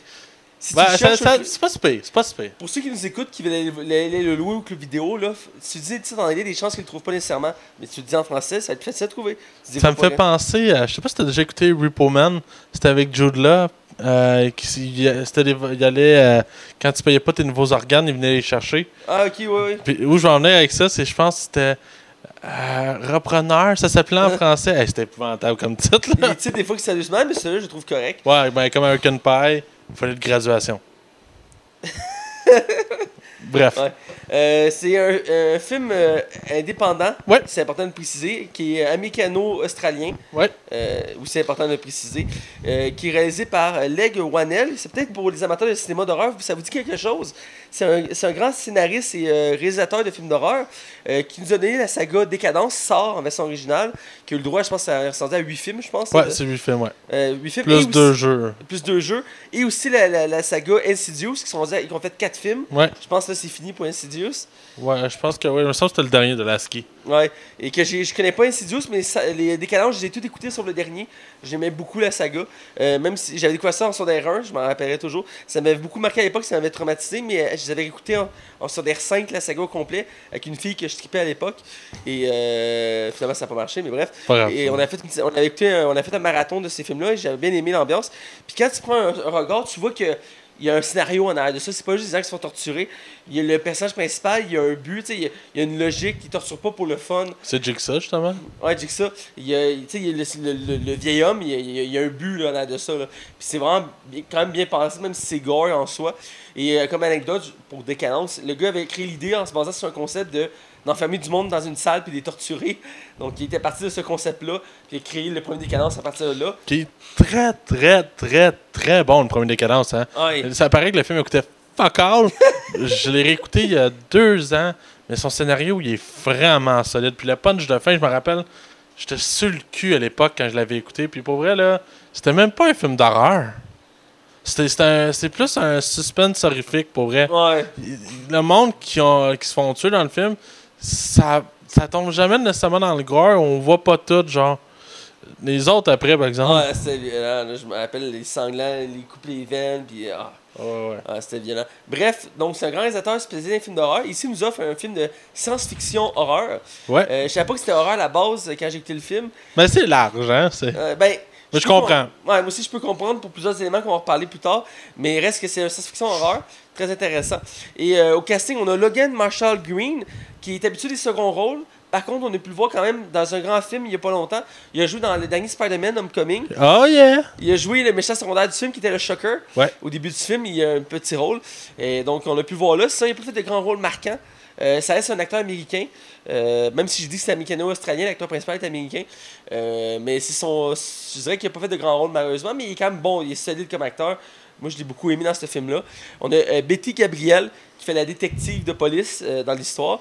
Et on a Harrison Gilbertson, qui fait le scientifique dans l'histoire, qui va créer les plans. Et finalement, on a Benedict Hardy, que j'ai déjà vu quelque part, mais je ne sais pas me rappeler où. Je pense que c'est The, The Preacher. Je pense que c'est dans The Preacher je l'ai vu. Parce que je suis pas sûr, mais je pense que c'est dans The Preacher. Bref, euh, qui joue le grand méchant du film. Euh, et donc, ça, c'est pour le casting. Les noms sont pas très connus. Comme j'ai dit, c'est un film indépendant. Généralement, des films indépendants, on prend des acteurs qui coûtent pas cher. Euh, c'est rare qu'on prend un acteur qui est connu pour un film indépendant. Ça arrive, je. J'en ai vu avec, entre autres. ah, comment, comment il s'appelle déjà? Il a, il a joué récemment dans euh, 3 Billboards. Euh, il fait un des policiers. Woody Harrison? Non, euh, l'autre, lui qui Ah, joue. Sam Rockwell? C'est ça, Sam Rockwell. Que j'aime beaucoup. J'aime beaucoup, puis il a fait beaucoup de films indépendants. Puis il y en avait fait un, c'était Mr. Ride, que j'ai mis dans mon classement il y a deux ans. Et euh, il était excellent, ce film-là. Mais il était habitué à faire quand même des gros films, mais il, en fait, il fait aussi des indépendants, puis il est excellent dans ses rôles. Bref, ceci est un film indépendant, je continue. C'est produit par Blumhouse Productions. Qui nous, euh, qui nous a donné récemment un Randy euh, qui a donné euh, tous les films d'horreur comme euh, Lights Out, tout ça, mais c'est eux autres qui s'en occupent. C'est tous des films d'horreur très peu chers, mais qui rapportent beaucoup. Là. Ben oui. Euh, on a le, le dis- le distributeur, c'est OTL euh, Releasi- Releasing. Mhm. Euh, donc, et pour le côté des critiques, Metacritic a donné 67% d'avis positifs pour les professionnels. C'est bon, c'est bon. C'est vraiment bon pour un film d'horreur. Et le public à 78%, ce qui est vraiment bon pour un film d'horreur, encore une fois. Rotten Tomato, beaucoup plus généreux. Euh, 87% d'avis positifs. Et euh, public, 86%. Donc, euh, dans l'ensemble, le film était apprécié, vraiment bien apprécié. Ouais. Euh, souvent, le cas des films d'horreur, ça passe ou ça casse. Euh, et soit il n'y a pas de seconde mesure, soit les gens l'aiment pas, soit ils l'aiment. Il n'y a pas de moyen. Euh, Parce que les films d'horreur, il faut que tu fasses peur ou tu fais pas peur. Ou que tu aies vraiment un bon scénario. Ouais, c'est ça. Puis c'est pas évident pour les films d'horreur. Puis je veux dire, la plupart du temps, les films d'horreur, je les trouve pas effrayants parce que justement, ils n'arrivent pas à lever, le- à lever le ton. Mais il y en a certains qui réussissent. Et celui-là, il faut que j'admette que quand je l'ai écouté, je savais pas qu'il était horreur. Je, je comprenais Je que même- Si je l'aurais jamais lu, je l'aurais jamais su. Ouais, ben c'est ça. Que c'est pas très prononcé, là. Je veux dire, il y a quelques éléments, très psychologiques surtout. Euh, mais euh, côté euh, visuel, il y a du sang. Mais en tant que tel, c'est pas. C'est pas tant gore. Voilà. Mais il y a une petite touche. une petite- On sent qu'il y a la touche de euh, la réalisateur Leg Warner qui est reconnu pour faire quelque chose quand même gore. Tu vois qu'ici, c'est comme. Il s'amusait, il a voulu tester un autre genre, il était plus du côté science-fiction. Il a voulu montrer qu'il est capable de faire autre chose. Puis ça le sent dans le film parce qu'on voit qu'il y a du potentiel de faire autre chose. Parce que Oh, ouais. C'est peut-être un test en bout de ligne. là. ben, je pense que c'est un test pour lui parce que si on regardait sa filmographie, il a quasiment fait juste, il a fait juste l'horreur. Ouais, ouais. Puis il est bon dans ce qu'il fait, je dis pas le contraire. Mais tu sais, des fois tu te tannes puis tu vas essayer d'autres styles. Euh, c'est normal. J'imagine là, que ça fait comme 10 ans que tu te plonges les mains dans l'horreur. T'as peut-être le goût d'essayer autre chose, là, tu sais. Non, c'est ça. Puis il a quand même gardé une touche horreur, mais tu vois qu'il s'amusait avec la science-fiction, il s'amusait. Bref, euh, je, je laisse aller avec le box-office. Ouais, ben c'est un film qui a coûté 4 millions de dollars et qui nous a rapporté à 13,8. Ça a coûté plus cher que deux décadences ensemble pour le faire. Hein? et euh, ça nous a rapporté 13,8. Mais tu sais, c'est un film indépendant. Alors, il est sorti, je pense, je me souviens bien, il a joué dans le festival Fantasia. Euh, il n'est pas sorti dans toutes les salles. Euh, en fait, non, il est sorti dans quasiment aucune salle, surtout au Canada et puis euh, au Québec. Là. Il n'y a pas beaucoup de salles. Ce genre de film-là, tu peux des fois les voir à Montréal, ouais, quand t'es en chanceux. anglais, en version originale. Mais c'est pas le genre de film qui va sortir dans tous les cinémas. Non, c'est ça. c'est des- Tu sais, dans le fond, ce film-là se font de l'argent avec les VOD, là, les vidéos Ouais. sur demande, et les quelques ventes de DVD aussi. Là. Parce qu'il y a encore du monde qui sont des puristes là, du Blu-ray qui en achètent beaucoup. Moi, j'ai débarqué. euh, mais- C'est important de préciser que même si c'est un film indépendant, il a le droit à deux doublages. T'as le Ouais. doublage québécois. Qui est très bien doublé, là. C'est pas cheap, là. doublé. Il est vraiment bon. Puis t'as le doublage français qui s'en vient bientôt. Parce que le film en France, c'est pas encore sorti. Il sort le. J'avais dit le 3 octobre, je pense, prochain. Ça se peut. Et, donc il sort bientôt. Nous, on a eu le droit en fin août. C'était le 28 août dernier. Ouais. Donc euh, ça fait certainement qu'il est sorti. Mais euh, moi, je l'ai découvert la semaine passée en même temps que toi. Et ça fait une belle découverte. Ouais, parce que les autres, ça m'en est même pas parlé. Ça a tombé que la même semaine, on l'a écouté. Ouais, j'ai aimé la coïncidence. Et avant d'entrer dans le vif du sujet, euh, c'est important de préciser que le réalisateur veut faire une suite. Il en a parlé en entrevue. Euh, et donc, c'est pas impossible, vu que dans la musique, il aime ça faire des sagas. On l'a vu avec Décadence puis Insidious. Peut-être celle-là pourrait sortir au cinéma, ben non. Ça pourrait. Parce que Décadence 1 n'était pas sorti dans toutes les... Je sais qu'il y a quelques salles qui étaient sorties à Montréal à l'époque, mais il était pas sorti dans toutes les salles. Peut-être que là, ça pourrait, là... euh, Ça pourrait repartir une nouvelle franchise Parce pour que, euh, excuse-moi de te couper, euh, Activité paranormale, le 1 n'est jamais sorti au cinéma ici, mais le 2, 3, 4, 5 sont tous sortis au cinéma. tu sais. Ça pourrait être ça, surtout que ça pourrait encore plus lever le ton. Euh, le premier, c'est un très bon film, on reviendra, mais euh, ça pourrait être intéressant à voir. Euh, pour le film, qu'est-ce que c'est? Eh bien, l'histoire, c'est simple. On suit le personnage principal joué par Logan Marshall Green, qui J'ai son nom de famille, c'est Gray, mais je sais plus c'est quoi son prénom. Et c'est. non, c'est son prénom, c'est Gray, c'est ça. C'est Gray Trace qui est dans le fond un, un mécano, un mécanicien de vieilles voitures dans un monde futuriste. Ça se passe dans un futur proche quand même, où la technologie est omniprésente. Il a vraiment un niveau euh, vraiment plus élevé qu'aujourd'hui. Euh, il y a des autos autonomes, l'intelligence artificielle, les implants. Mais c'est pas trop, trop, trop, trop futuriste non plus. Sais, c'est- quand même assez réaliste dans la mesure que c'est possible comme futur. Ouais, y a rien qui, qui, qui nous pas tant que ça. Il n'y a pas comme de la téléportation, un truc comme ça. là. Non, c'est ça. ça reste quand même réaliste. Et dans le fond, on suit ce mécanicien-là qui euh, vit chez eux une vie paisible avec sa femme. Et euh, du jour au lendemain, il va avoir un accident avec sa femme. Et euh, sa femme va se faire assassiner devant ses yeux. Et il va devenir paraplégique. Et euh, sur le coup, sa vie va devenir très monotone et très grise. Et euh, un bonjour, un, un scientifique va lui proposer un implant euh, pour lui permettre de remarcher. Il va en profiter pour l'occasion de vouloir venger sa femme. Il va se servir de cet implant-là pour, pour chasser ses ennemis. Donc, c'est voilà, c'est donc c'est le résumé d'introduction du film. Je pense résume j'écoute, j'aurais pas fait mieux. voilà, merci, merci, merci. Et donc, euh, on retourne au casting. Ouais. Euh, on va se concentrer juste sur l'acteur principal, je crois. Ce serait. Ben, on peut peut-être mentionner vite, vite Betty, je pense. Ok, si t'es peut- d'accord, là. Je suis d'accord. Donc, on va avec l'acteur principal. Je te laisse commencer. Ouais, ben Logan, euh, je pourrais. Moi, je le connaissais pas. Euh, tu sais, écoute, je veux dire, Shocker dans Spider-Man Homecoming. En plus, c'est le premier, c'est pas le deuxième, c'est le premier. Ouais. Euh, je me rappelais pas de lui, là, dans le sens que je, je, re- je revois même pas son visage. Peut-être faudrait que je réécoute le film, par exemple. là. Moi, je me souviens de son costume. Là. Ouais, ouais, moi aussi à cause des manches. Ah, des manches. Mais pour ce qui est de, le- de, de- de lui dans le film, autant! autant! J'ai vraiment aimé ça. Ah, mais ça. Je les trouvais vraiment bons. Pour vrai, c'est euh, c'est un. Je, je trouve que la, la- c'est la comparaison qui me vient en tête tout de suite. C'est un Tom Hardy. Tu sais que t'as pas besoin de parler, tout est au niveau du visage. je pense que ça, ça s'en va un peu vers ça. Hein? Aussi, les nouveaux acteurs de films d'action, c'est l'expression faciale qui parle, tu sais, la frustration, la colère, mais tout est ressenti uniquement dans les yeux. Et je trouve que cet acteur-là fait ça. Et, puis en plus, il ressemble physiquement à Tom Hardy, là, faut lui donner. Là. Ouais. Euh, mais pour vrai, euh, non, sérieux, euh, vraiment une belle job. C'est clairement, ce film-là tient sur ses épaules, puis il le fait bien. Puis ce que j'ai vraiment encore plus apprécié, qui fait que le film, ça pousse le, le, le film à une coche de plus, excuse-moi, c'est qu'il y a comme trois phases de personnage. Il y a une phase où il est normal, il y a sa phase où il est contrôlé, puis il y a sa phase qui est comme ailleurs.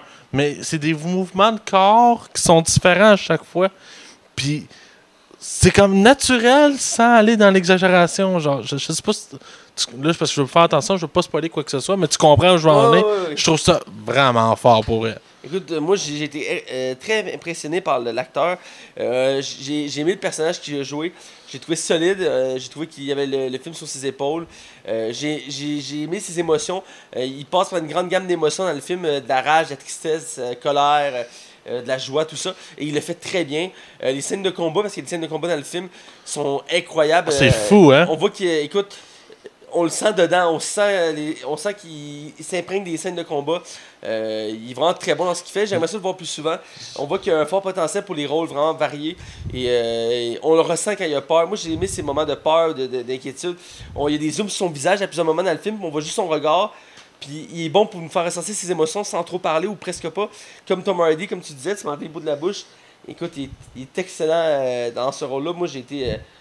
j'étais... Au début, le film m'intéressait pas. Puis c'est euh, mon ami m'a convaincu de l'écouter. Puis ça n'a pas été long que dès que j'ai embarqué dans le film, l'acteur m'a accroché. Moi aussi, c'est un gars à job qui me dit Écoute ça, je te jure, ça vaut à peine. Je suis comme Ah, film indépendant. Ouais, finalement. Faut vraiment. C'est la preuve qu'on donne plus de chance, toi puis moi, à des Ouais, films indépendants. je vais en mentionner plus loin dans ma critique, mais c'est des- il y a des belles perles dans les films indépendants. J'en découvre de temps en temps, puis ça Mm. vaut le détour de temps en temps mettre de côté les blockbusters, Puis aller là-dedans. puis là. aller là-dedans, puis j'ai les films indépendants, il y en a des très bons. Parce que c'est pas tous des films dramatiques non plus. Là. Comme Ah. ça prouve, c'est un film de genre. Puis écoute, ça marche comme de l'eau de Dieu. là. voilà.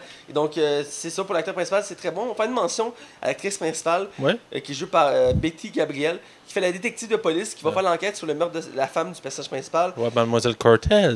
Cortez. Et donc, euh, je vais m'y lancer. Écoute, c'est une actrice que je, connais, que je connais pas. mais J'imagine que c'est comme le reste du casting, c'est peu connu, vu que c'est un film indépendant.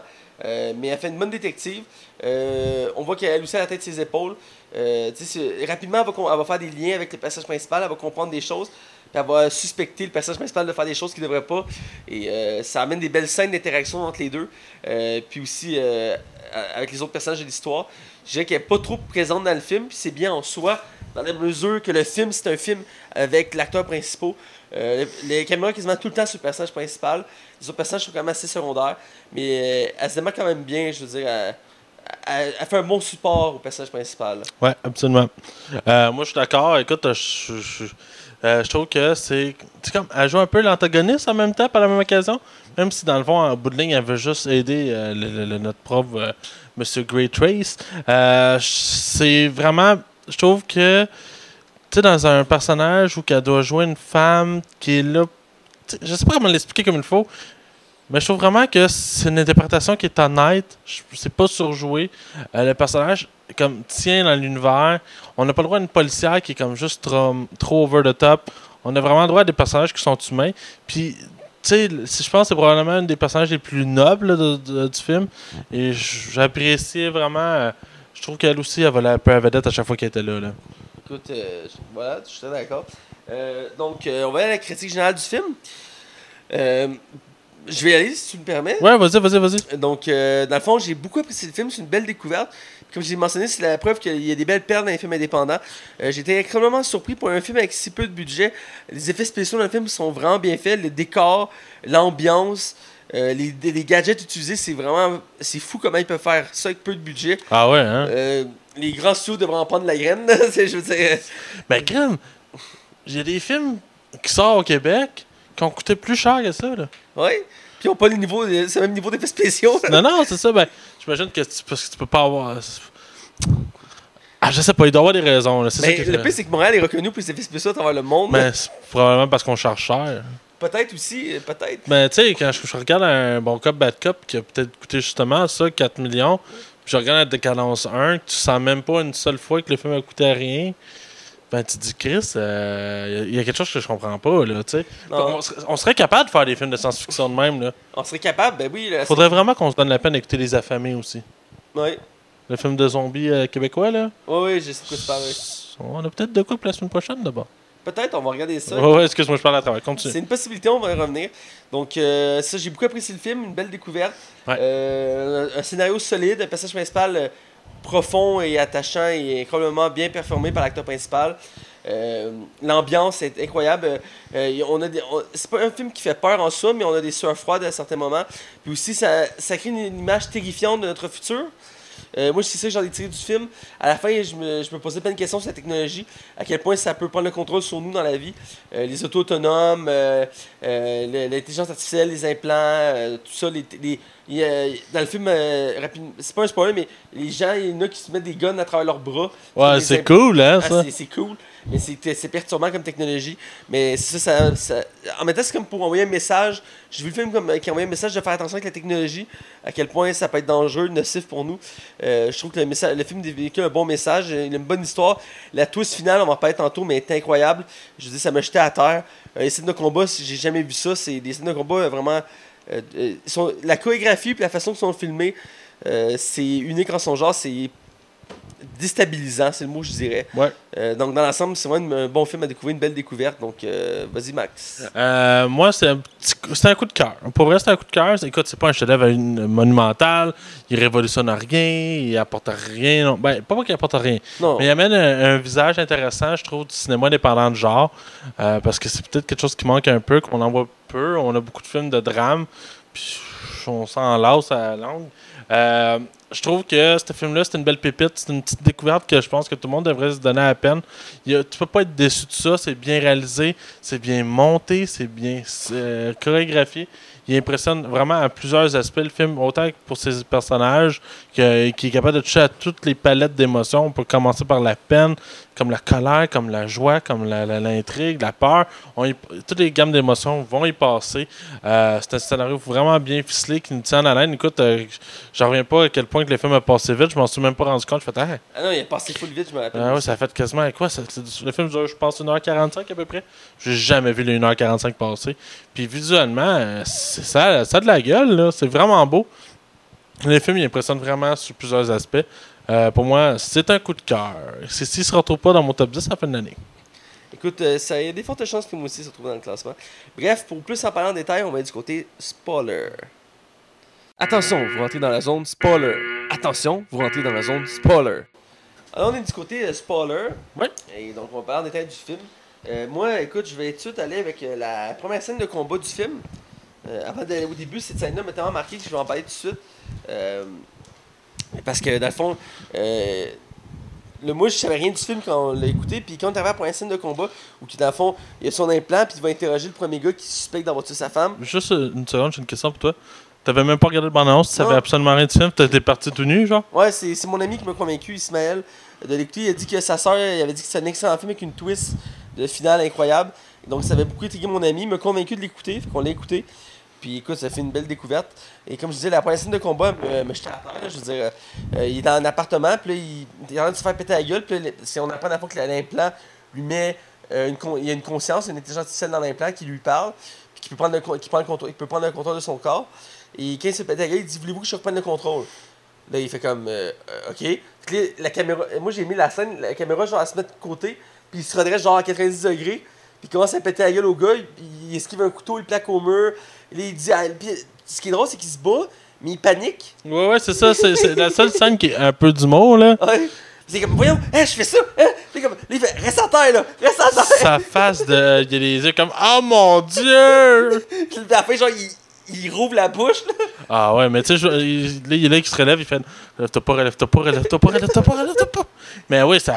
Ben, il ouvre la bouche, ouais, c'est ça. Il, comme, il enfonce un couteau, en fait, dans la bouche, puis il l'amène comme par en arrière, puis ça. Ouais. Ça entaille sa bouche, là. Tabarnak, c'est d'une violence, là. Ah, c'est, c'est- écoute, c'est là que t'as la petite touche de décadence. Ouais, le, petit côté gore, il est là, là. Mais écoute, cette scène-là, moi, je l'ai... quand on l'a fini, on a écouté quelques minutes après, puis un de mes amis est arrivé, puis on a recommencé la scène pour lui montrer à tel point que c'était fou parce qu'il fallait absolument qu'il la voit. On a réécouté une deuxième fois la scène back-à-back de combat parce que c'était. Ça s'écoute tout seul. là. Écoute, c'est- tu le- puis l'acteur il est tellement bon pour. Parce c'est lui qui fait les mouvements, c'est son corps, mais il est capable de faire deux émotions, il est capable de se battre en même temps d'être effrayé. Ouais, c'est ça. C'est ça qui est fait. C'est ça que je disais tantôt. C'est solide, là. Écoute, j'ai jamais vu ça. là. Non, non, je, je trouve ça super cool, moi C'est aussi. super bon, mais là, écoute, je laisse faire cette parenthèse-là, mais on va revenir au début du film. Ouais. Mettre en contexte. Euh, je vais te laisser. euh, Ouais, ben j'aimais ça, euh, le début de film. Genre, je trouvais que ça mettait en ambiance. Euh, tu sais, dans le fond, il montre comme la maison qui est comme dans un sous-sol, Ouais. qui va porter la voiture qui est réparée.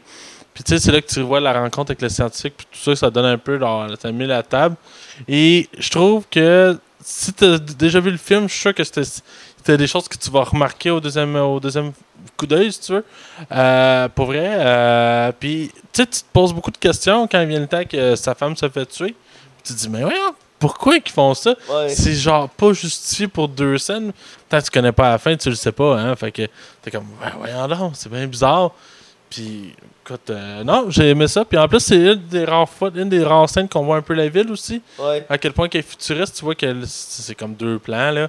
Mais non, je, je trouve ça beau. J'ai aimé aussi l'auto autonome, là, était, bien fait. Ouais, parce que, mais ce qui est cool, je trouve que c'est le fait que c'est pas tout le monde qui a moyen de s'acheter un char Ouais. comme ça.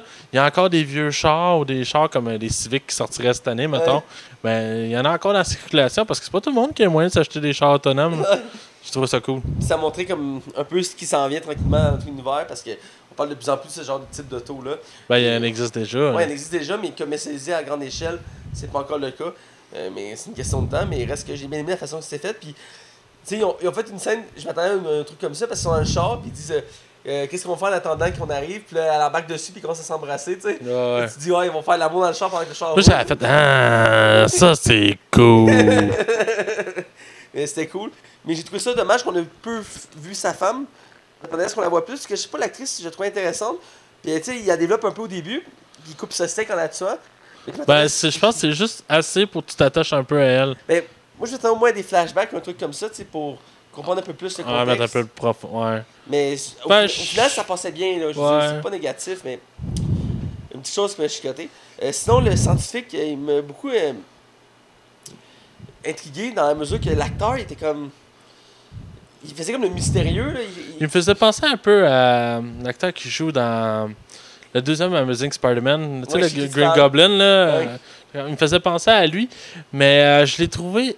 je- Une chance que le, le- le twist de fin euh, prend plus de sens dans le sens que je trouvais que le scientifique au début, je le trouvais vraiment cliché. Ah, je suis sombre, je suis blond, je porte des, euh, des vestes euh, super longues en cuir. J'étais comme, ah, c'est que t'es cliché. Puis finalement, ça, ça va être plus que ça.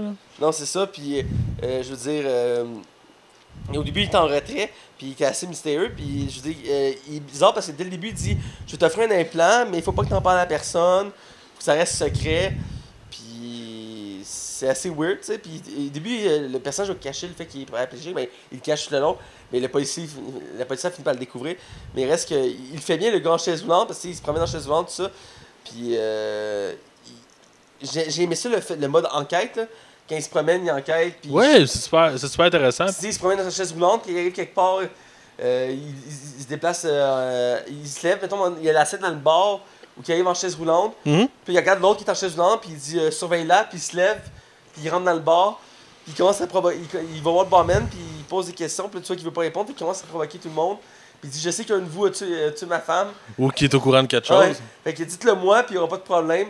Puis là, il le pogne, puis il l'emmène dans les toilettes. T'entends- Eux, dans le bar, ils entendent juste des bruits, puis là, au début, le tabasse.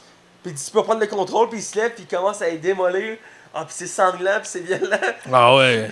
Puis juste le bout avec les couteaux qu'il interroge, là. Tabarnak! Ben, moi, quand ils l'ont montré, j'avais peur. Chris, il a enlevé toute la peau. Ah, c'était, écoute, c'était. Ah, c'était. Mais c'est une scène qui est drôle un peu en, quel- en quelque part parce que tout le monde pense que le paraplégique t'allais se faire fesser dans la toilette. Puis il va revenir, esti, puis il va avoir mis tout le monde KO. Là. Écoute, euh, j'ai bien aimé, j'ai aimé, encore une fois, cette scène de combat-là.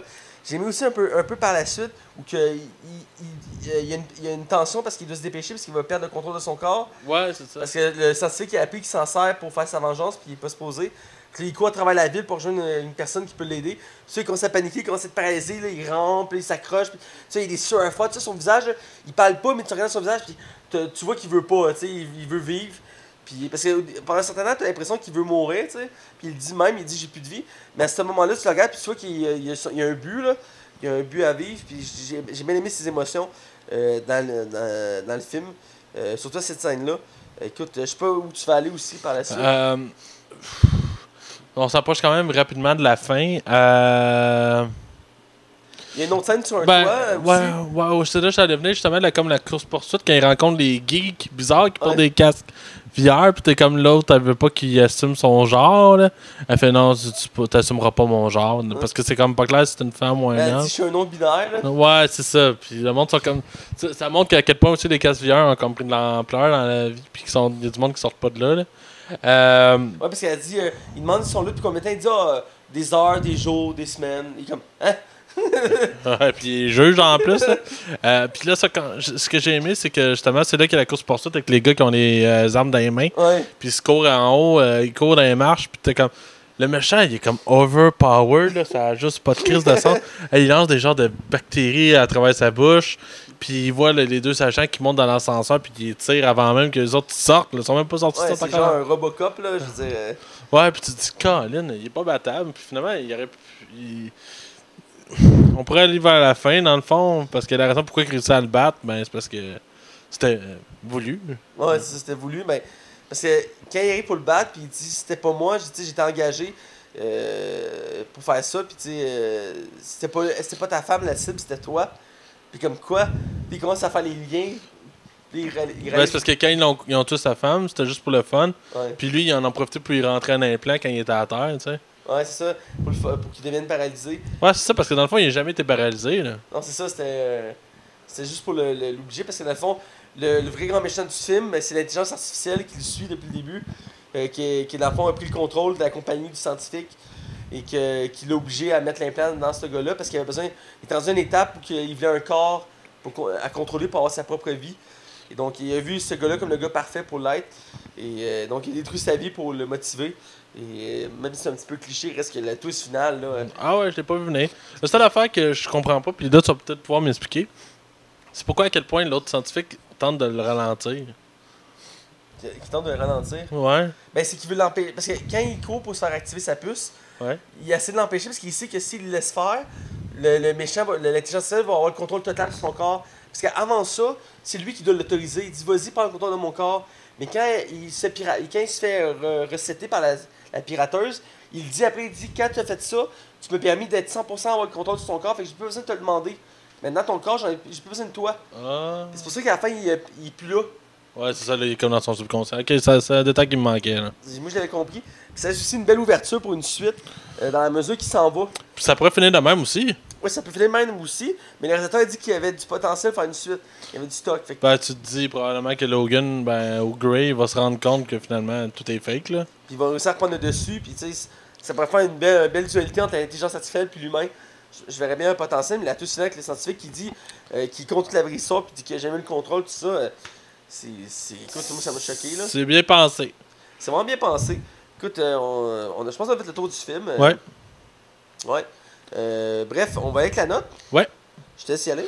Euh, moi, c'est un petit coup de cœur. Le film il est bien réalisé, il est bien joué, il est bien monté. Il y a un bon twist. On- le film t'entraîne, c'est vraiment divertissant. Tu passes vraiment un bon moment. C'est beau. J'espère en voir d'autres de films comme ça. Ça prouve que c'est encore une preuve que les scénarios, c'est tellement plus important que le reste. là. C'en est une preuve. Euh, moi, je donne un 3.5 sur 5, euh, 3.5 sur 5 sans hésiter. Écoute, euh, je suis d'accord, c'est une vraie, euh, une vraie perle. euh, c'est la preuve qu'il faut laisser sa chance au film indépendant. Euh, L'acteur principal, il est solide, il est vraiment très bon. Genre de le voir dans d'autres rôles.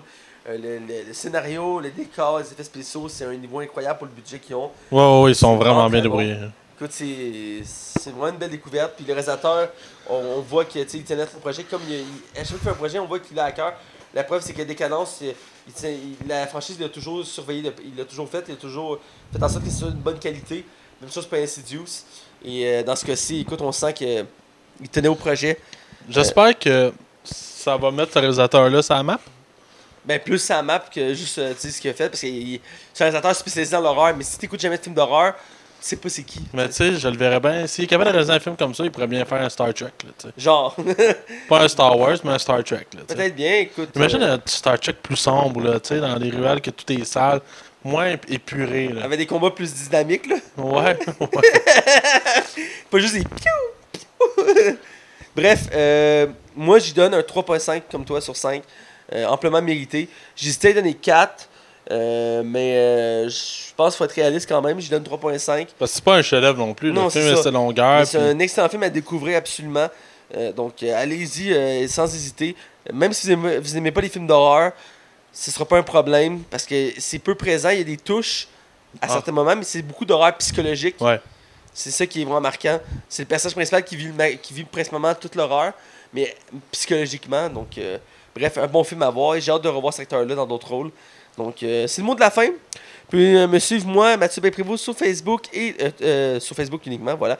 Euh, puis suivre Max Taillon sur Facebook, Twitter. Mais Euh, toi, on peut pas te trouver sur Badou et sur Tinder? Euh, je suis plus sur Tinder, puis je trouve ça que ça- c'est de la merde, ça marche pas. Mais je suis sur App et sur euh, Badou, effectivement. Ah, c'est quoi? Euh, c'est une application, dans le fond, c'est. euh, c'est c'est comme c'est assez de rencontre, mais dans la mesure que c'est avec les gens que tu croises. Fait que si tu croises d'autres personnes qui ont l'application dans, dans la rue, Ah. mais leur profil va apparaître dans ta liste et tu vas pouvoir les liker. Comme si c'est- ça prend juste les gens que tu croises, donc les gens proches de toi. Puis à date? J'ai eu quelques likes, mais Ouais. rien de concret là. Mais c'est intéressant parce que c'est juste des personnes que tu croises dans ta région. Fait que tu sais, ça reste quand même centré. Ouais, comparativement à Badou qui va loin, là. Aussi, ou euh, Tinder, c'est vraiment aussi très large. Euh, c'est intéressant pour ça. Puis Max, mais c'est Facebook, Twitter, Badou, Tinder, toutes les patentes de même. Ouais, Instagram. euh, Instagram, je voilà. vais voir des photos Des de ma photos barbe. en chest de, de Max. Ah ouais, gâtez-vous. Voilà, et le, le podcast peut être vu sur Facebook, Twitter, iTunes, YouTube, DJ Pod, RZO, euh, Balado Québec, euh, Canal Cinéma, même si on n'est plus sûr qu'on est encore sur Canal Cinéma. Genre trois semaines qu'on se dit, on va aller voir. Faudrait vérifier, mais en tout cas, on l'espère parce qu'on a fait une entente avec eux, puis c'était apprécié. Euh, et on, on est aussi sur la chaîne du 109 CHI. Euh, juste une petite précision, je sais pas si j'avais dit la semaine passée, mais on est décalé sur la radio parce qu'il y a eu un problème avec le, le montage et j'ai dû décaler les épisodes. Donc, si vous écoutez à chaque semaine à la radio au 109 CHI, on est décalé d'un épisode. Donc, a- on est en retard d'un épisode à la radio. Euh, mais quand on va prendre une pause, ça va pouvoir se restabiliser. Mais pour l'instant, on est décalé. Donc, d'un épisode. Fait que c'est pas très grave. Fait qu'on a une journée de congé, c'est ça que tu me dis, là? Théoriquement, on pourrait prendre une semaine de congé, théoriquement. Alright. Mais euh, on va essayer de l'éviter. là. Ouais, ouais. Mais bref, voilà, donc c'est tout. Écoute, euh, on vous dit restez à l'écoute et on vous dit à la semaine prochaine.